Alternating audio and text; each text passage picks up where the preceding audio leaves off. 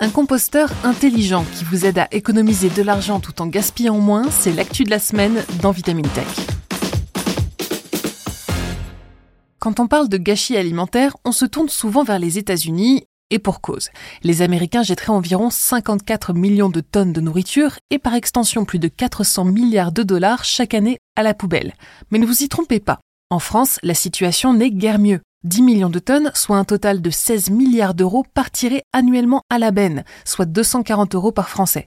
C'est un peu moins que les États-Unis si l'on calcule le gâchis annuel par habitant, mais on est encore loin de pouvoir être fier de nous. Déforestation, réchauffement climatique, surexploitation des sols ou encore famine dans le monde, nombreuses sont les raisons pour nous encourager à faire attention à ce que nous achetons, et plus particulièrement à ce que nous jetons. D'après un rapport du WWF paru en 2021, 40% de la nourriture produite chaque année dans le monde ne serait pas consommée. Un gâchis alimentaire qui s'accompagne bien évidemment d'un gâchis d'eau, de sol fertile, d'énergie et de labeur. D'innombrables hectares de forêt sont rasés pour faire place à des champs de soja et des palmiers à huile. Des animaux sont inutilement tués et des écosystèmes mis en péril pour un repas qui ne sera finalement jamais cuisiné. Et ces déchets qui finissent à la décharge sont eux-mêmes source d'émissions de gaz à effet de serre et en particulier de méthane en se décomposant. En parallèle, le nombre d'êtres humains en situation d'insécurité alimentaire sévère a doublé depuis 2020, avec plus de 345 millions de personnes concernées. Et pourtant, même si l'on devient de plus en plus attentif à l'impact de ce qu'on mange sur notre corps et sur notre planète, nous n'accordons encore que peu d'intérêt à ce qui finit dans nos poubelles. C'est sur la base de ce constat qu'un universitaire a décidé de mettre au point un composteur pas comme les autres pour nous faire prendre conscience de ce que nous jetons en cuisine. Patrick Donnelly et ses collègues de l'Université de l'État de l'Oregon aux États-Unis viennent de recevoir un financement de la Fondation pour la recherche sur la nourriture et l'agriculture ainsi que la Fondation Zéro Déchet pour concevoir un composteur intelligent destiné à éveiller les consciences des Américains. Bon, à première vue, il ne semble pas particulièrement différent des autres. Afin d'optimiser son adoption, le bac prend l'apparence des composteurs d'ores et déjà distribués aux citoyens par les services publics de gestion des déchets. Mais ce qui le distingue, c'est son cerveau et ses yeux. Car lorsqu'un déchet est placé dans le composteur de Donnelly et de son équipe, l'IA prend le relais. Elle mesure le poids de l'aliment jeté et demande à l'utilisateur ou l'utilisatrice d'en fournir une description. S'agit-il de poisson, d'une tomate ou d'un morceau de fromage couvert de moisissures?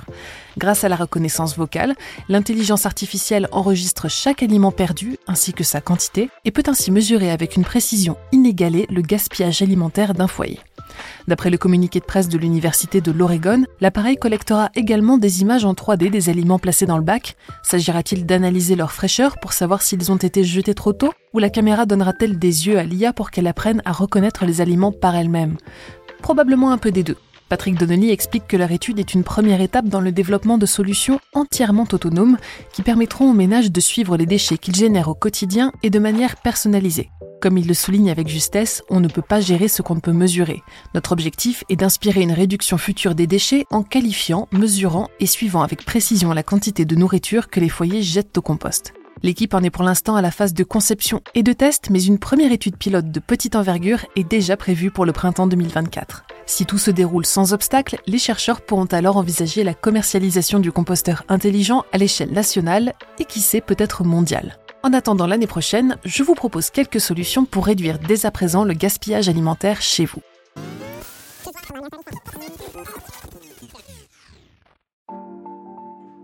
Éviter de gâcher, c'est avant tout bien s'organiser. Pensez à tenir à jour la liste des ingrédients qui vous manquent à mesure que vos stocks baissent et n'hésitez pas à prioriser les besoins. Si vous avez fini tout le fromage blanc mais ne pensez pas en consommer dans le mois à venir, pas la peine d'en racheter tout de suite. Avant de faire vos courses, ouvrez vos placards et votre frigo pour prendre note de ce qui vous manque, mais aussi de ce que vous avez déjà.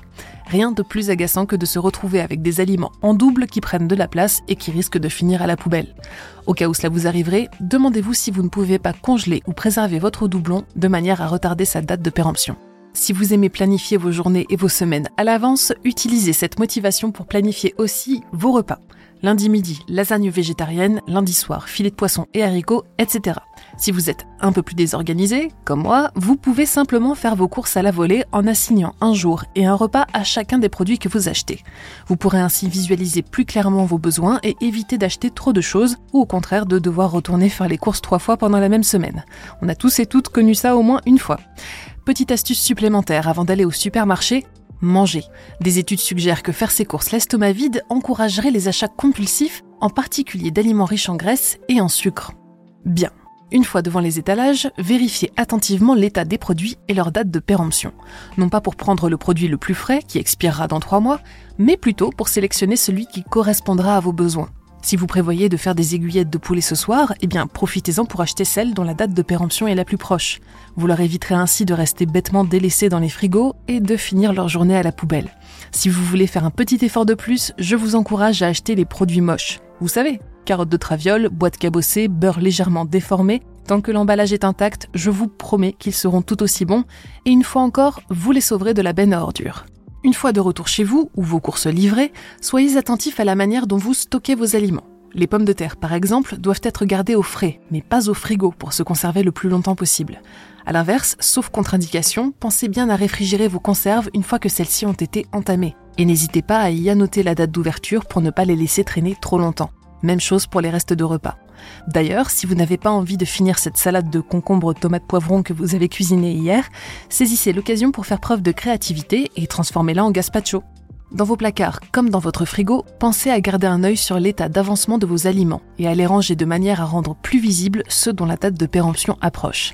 Si vous êtes certain ou certaine de ne pas pouvoir consommer un aliment avant un certain temps, voyez si vous pouvez le congeler et sinon, pourquoi ne pas le partager avec un proche ou avec un voisin. Enfin, si un produit est malheureusement devenu inconsommable ou que vous avez des épluchures à jeter, pensez à composter. Je suis même sûre que Tommy, votre lapin, ou Marcel, votre cochon d'Inde, sera ravi de vous débarrasser de ces épluchures sans qu'elles aient besoin de passer par la casse poubelle. Allez, en cuisine. C'est tout pour cet épisode de Vitamine Tech. Si le podcast vous plaît, pensez à vous y abonner et à nous laisser un commentaire sur votre app de prédilection. Ça semble peu de choses, mais ça nous aide vraiment beaucoup. Cette semaine, je vous recommande notre dernier épisode de Bête de Science où Gabi Fabresse vous parlera d'un animal avec lequel nous sommes tous et toutes familiers, le chat. Pour le reste, je vous souhaite une excellente journée ou une très bonne soirée et je vous dis à la semaine prochaine dans Vitamine Tech.